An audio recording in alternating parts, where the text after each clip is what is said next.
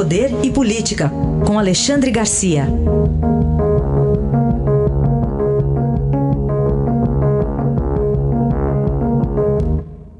Alexandre, bom dia. Bom dia, Raíssa. Bom dia, Carolina.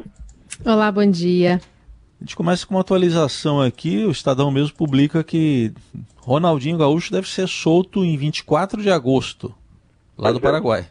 É, dia da, da morte de Getúlio Vargas, né? É, é que o juiz o convocou para uma audiência e o Ministério Público pede a liberação dele, ou seja, uh, uh, manda de volta para o Brasil, né?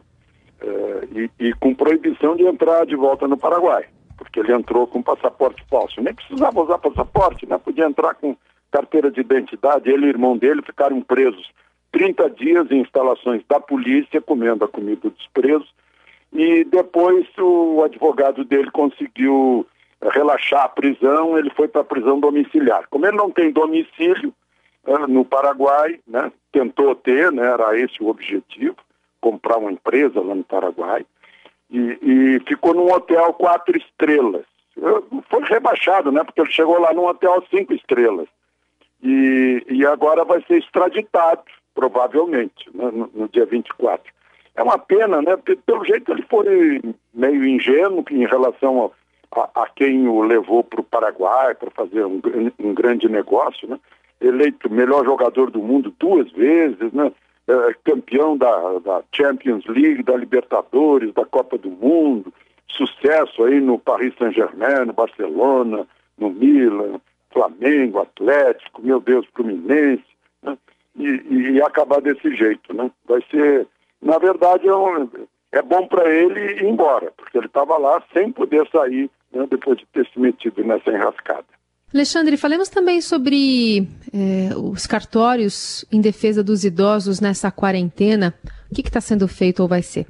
Pois olha, eu descobri aí, é, é uma, é uma, é, uma missão que eles estão assumindo de defender os idosos, porque descobriram que há uma vigarice generalizada explorando idosos, que são grupos de risco, portanto não saem de casa, não têm condições de fechar alguns, alguns negócios, algumas necessidades em banco, em cartório, na Previdência Social, né? até negócios de imóveis e tal, que aparecem, oferecem-se, porque descobrem onde estão os idosos, aparecem uh, procuradores já com a procuração pronta, é só assinar aqui. Aí a procuração chega no cartório e o cartório investiga antes de tocar para frente. Liga para o mandante, olha, o senhor nomeou um mandatário aqui, mas é para quê mesmo? Mas o senhor sabe que esses poderes que o senhor está dando aqui eh, eh, dão, dão a ele poderes para transferir imóveis, para transferir conta bancária, isso e aquilo. É o que está acontecendo. A Associação Brasileira aí dos dos notários e registradores estão numa, numa campanha nacional para proteger os idosos vítimas uh, desse, novo, desse novo vírus aí, o vírus da vigarice contra idoso. Alexandre, hoje também sai uma publicação aqui no Estadão, um levantamento mostrando que somente São Paulo, Amazonas e o Distrito Federal que estão com planos aí, por enquanto, de retomada das aulas presenciais. Pois é, só Amazonas parece que abriu mesmo, né? Aqui, aqui em Brasília está um, um, um, um, abre e fecha, abre e fecha, abre, o governador abre a justiça fecha, o governador abre a justiça fecha. É, um, é uma loucura. Agora o ano está perdido, né?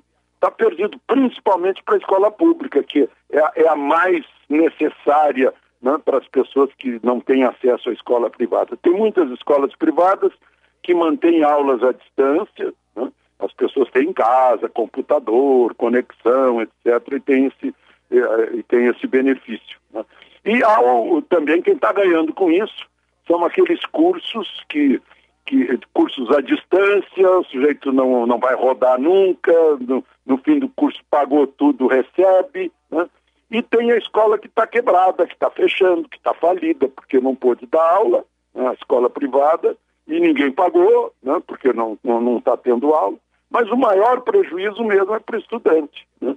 O, eu, eu ia dizer, né, ah, o, o jovem ao menos é, é, é, o, é, é, o que está mais protegido pela natureza, pela, pela sua compleição física, as suas defesas, da, da Covid. Mas aí eu vejo que no Uruguai a única coisa que fechou foi a escola, né? e foi um sucesso. A atividade econômica no Uruguai continuou, mas só fechou a escola. E tem essa história da preocupação imensa dos pais, né? Mando meu filho para a escola, não mando, vou expor mais meus filhos. Né?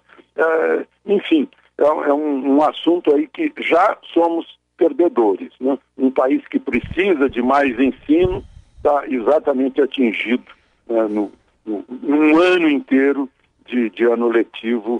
Vai ser um recuperar isso vai ser praticamente impossível.